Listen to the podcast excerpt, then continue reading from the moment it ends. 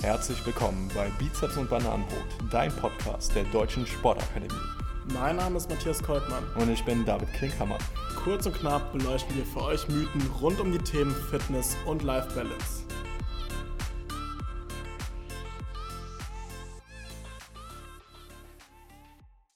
Heute wollen wir über das Thema Salz sprechen und da haben wir auch folgenden Mythos mitgebracht und zwar, dass Salz ja ungesund sein soll. Jo David, Grundsatzfrage an dich. Wann tust du das Salz ins Nudelwasser? Vor dem Kochen oder nach dem Kochen? Naja, also wenn das Wasser kocht, dann kommt das Salz rein und dann kommen die Nudeln rein.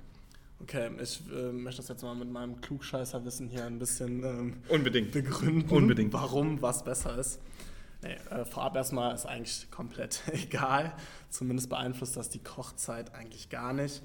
Ähm, warum salzt man das Wasser überhaupt? Ich will eine isotonische Konzentration zwischen Nudel oder Kartoffel und der Umgebung, also dem Wasser haben.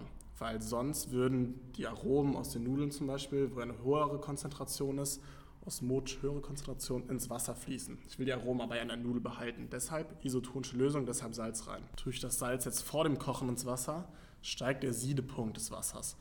Aber das ist nur super gering. Das macht kaum einen Unterschied bezogen auf die Kochzeit. Okay, gut, dann sehe ich da natürlich keinen Bedarf, etwas an meinem Kochprozedere zu ändern. Denn sollte es nicht irgendwie die Möglichkeit geben, die Kochzeit der Nudeln herunterzusetzen, was ich sehr begrüßen würde, weil meistens habe ich Hunger und bin zu ungeduldig, Mhm. dann zu warten, bis die Nudeln fertig sind, sehe ich keinen Bedarf, mein Prozedere da zu ändern.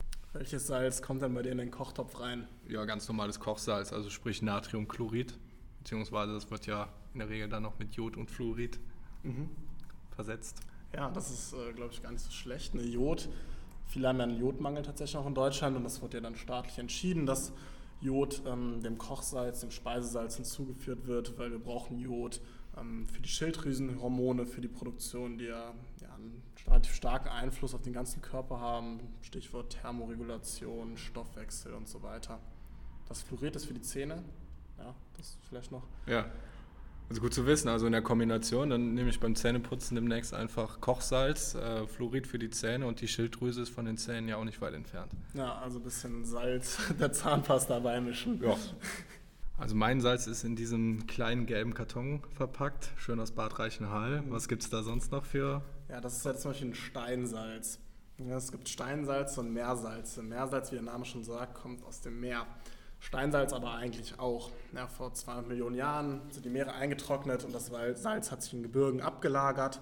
Ja, und da kommt eigentlich das, das Steinsalz her, ist eigentlich also altes Meersalz. Ähm, Jetzt gibt es noch spezielles Steinsalz. Du hast jetzt gesagt, deins kommt aus Bad Reichenhall aus Deutschland, also halbwegs regional.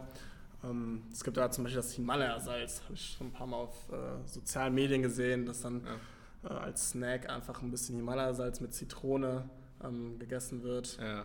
Ähm, warum? Ja, wichtige Mineralien, Spurenelemente sollen da noch enthalten sein. Hast du das auch schon mal gemacht?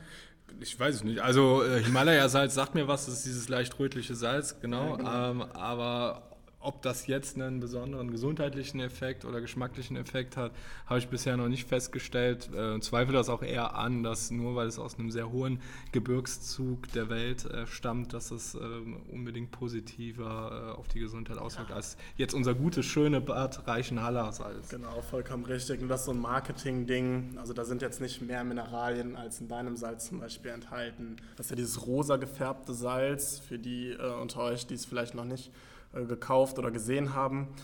Es ist erstmal rosa, weil ähm, Algen oder auch Eisenoxide, umgangssprachlich ist das Rost, ja, enthalten ist. Dadurch dann die Farbe sieht einfach erstmal gesund aus. Auch dass es reiner sein soll, stimmt nicht. Also dieser Natriumchlorid-Anteil ist bei 97 Prozent. Das ist die Mindestanforderung, die ein Salz überhaupt haben muss. Ähm, genau, und dann werden ja noch gesundheitliche Aspekte mit reinbezogen, die wir jetzt gleich auch nochmal kurz besprechen. Ja, Stichwort, es soll Blutdruck senkend sein, das Wohlbefinden fördern. Ähm, Im Endeffekt ist es klimaschädlich, weil es kommt einen richtig weiten Weg hierher und es ist teuer. Okay. Das mit dem Blutdruck senken, das finde ich auch sehr interessant, weil Salz an sich soll ja eigentlich den Blutdruck eher ansteigen lassen. Ja, genau, und ähm, das, das ist auch der Fall. Also wenn man zu viel Salz isst, was zu viel ist, können wir gleich auch nochmal ein bisschen einordnen.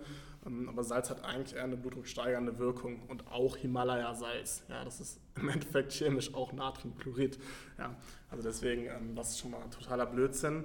Also es gibt wahrscheinlich einen Zusammenhang mit kardiovaskulären Erkrankungen und einem starken Salzkonsum. Wichtig ist aber, dass jeder von uns anders auf Salz reagiert. Und hier sprechen wir von der Natriumsensitivität und das bedeutet nichts anderes, als dass nicht die Deutsche Gesellschaft für Ernährung entscheidet, wie viel Salz gesund oder ungesund ist, sondern bei jedem Individuum ist das äh, unterschiedlich angelegt. Und zwar sind es neurohormonelle Faktoren bzw. metabolische Faktoren, die darüber bestimmen, ähm, wie gut wir Salz eben annehmen und wie gut eben nicht. Kann man das genau. auch messen? Ja, also ungefähr jeder Dritte ist tatsächlich salzsensitiv von uns und, man kann das durch den sogenannten Salzbluttest bestimmen. Den kann man beim Arzt machen, kostet 20 Euro. Ähm, und es wird dann geschaut, okay, wie gut kann das Salz an die Glykokalix, ja, das ist eine Schicht, die die Blutgefäße von innen auskleidet, wie gut kann Salz daran binden. Ja, und diese Glykokalix ist negativ geladen, wer sich in der Schule noch erinnert, Natrium ist positiv geladen. Ja, also ähm, die Glykokalix bindet das Natrium und je weniger Natrium gebunden werden kann, desto höher ist die Salzsensitivität, weil so, je mehr Salz geht quasi dann ins Blut rein und kann da Auswirkungen auf den Blutdruck erzielen.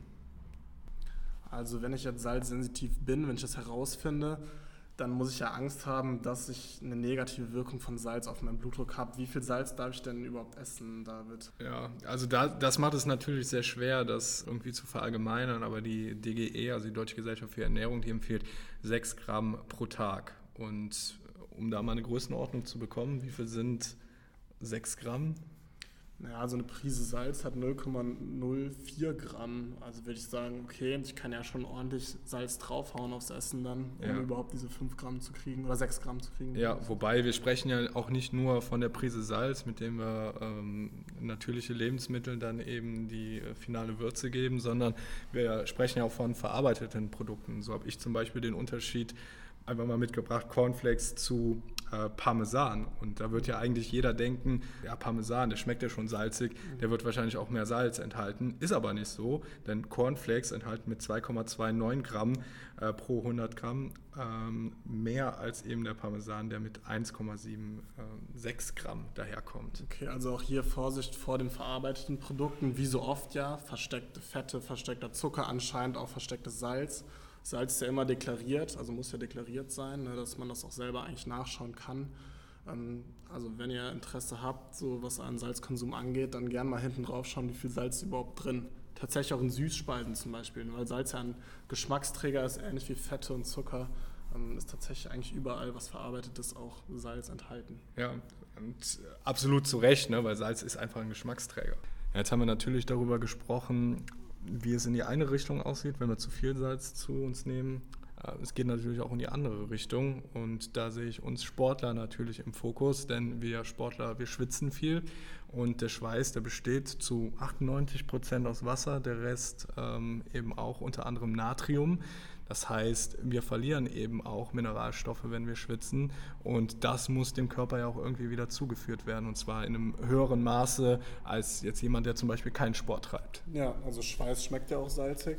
Und ähm, heißt es dann, immer eine Prise Salz in mein ähm, Wasser reingeben beim Sport? Absolut. Also entweder man macht das schon vorher. Viele Läufer machen es beispielsweise, dass sie eine salzhaltige Brühe vor dem Wettkampf schon essen, um diesem Salzmangel direkt schon entgegenzugehen, beziehungsweise das ähm, Getränk äh, so leicht mit Salz dann eben anzureichern. Und dabei geht es dann eben darum, wie gut die Flüssigkeit dann vom Körper auch aufgenommen werden kann. Darüber hinaus ist es dann auch so, dass die Glucose aus solchen Sportgetränken besser aufgenommen werden kann, wenn Natrium enthalten ist.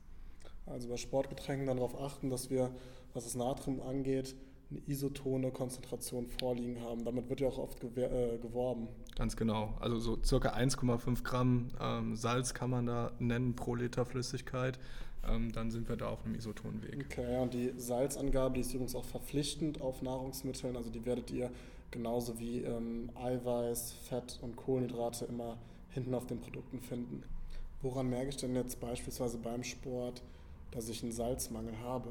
Also es gibt so, so Spannungskopfschmerzen beispielsweise direkt nach der Belastung. Ansonsten Übelkeit, Benommenheit, das sind so die Klassiker. Also lasst euch keinen Salz in die Wunde streuen bei sportlichen Belastungen, sondern trefft Vorkehrungen und versucht immer schön hydriert und mit allen möglichen Mineralien versorgt zu sein.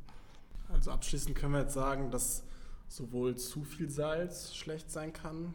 Ja, durchschnittlich ist der Deutsche auch ja, zwischen 10 und 15 Gramm Salz am Tag, was ja definitiv zu viel ist. Das ist gerade bei salzsensitiven Leuten dann ein Problem. Das kann man relativ easy ermitteln über so einen genannten Blutsalztest, ähm, ob man salzsensitiv ist. Andererseits ist gerade beim Sport wichtig, dass man Salz zuführt. Ansonsten könnte ich zu einem ähm, Natriummangel kann es dazu kommen, was auch wieder schlecht auf die körperliche Leistung, aber auch auf die Gesundheit dann während dem sportlichen ähm, Wettkampf zum Beispiel ist. Ähm, wir sollten ein bisschen darauf achten, was wir für Salz konsumieren. Ja, Stichwort Meersalz, da könnten wir zum Beispiel Verunreinigung durch Mikroplastik finden, ähm, aber auch auf Marketingfallen nicht reinfallen, wie zum Beispiel Himalaya-Salz. Ja, dann vielleicht auch auf das Speisesalz zurückgreifen, was mit Jod angereichert ist, was wir in den deutschen Böden zu wenig haben und dadurch auf jeden Fall zu uns nehmen sollten. Ich hoffe, die Folge hat euch gefallen. Wir freuen uns immer über Feedback und Fragen eurerseits.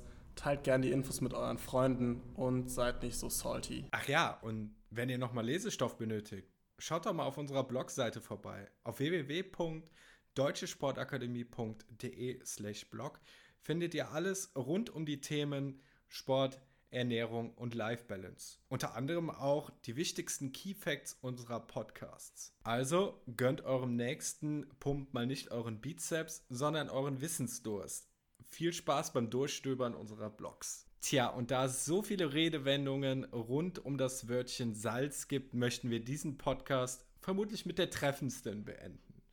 Gesundheit ist wie Salz. Man bemerkt es nur, wenn es fehlt. In dem Sinne, bleibt gesund und immer schön salty.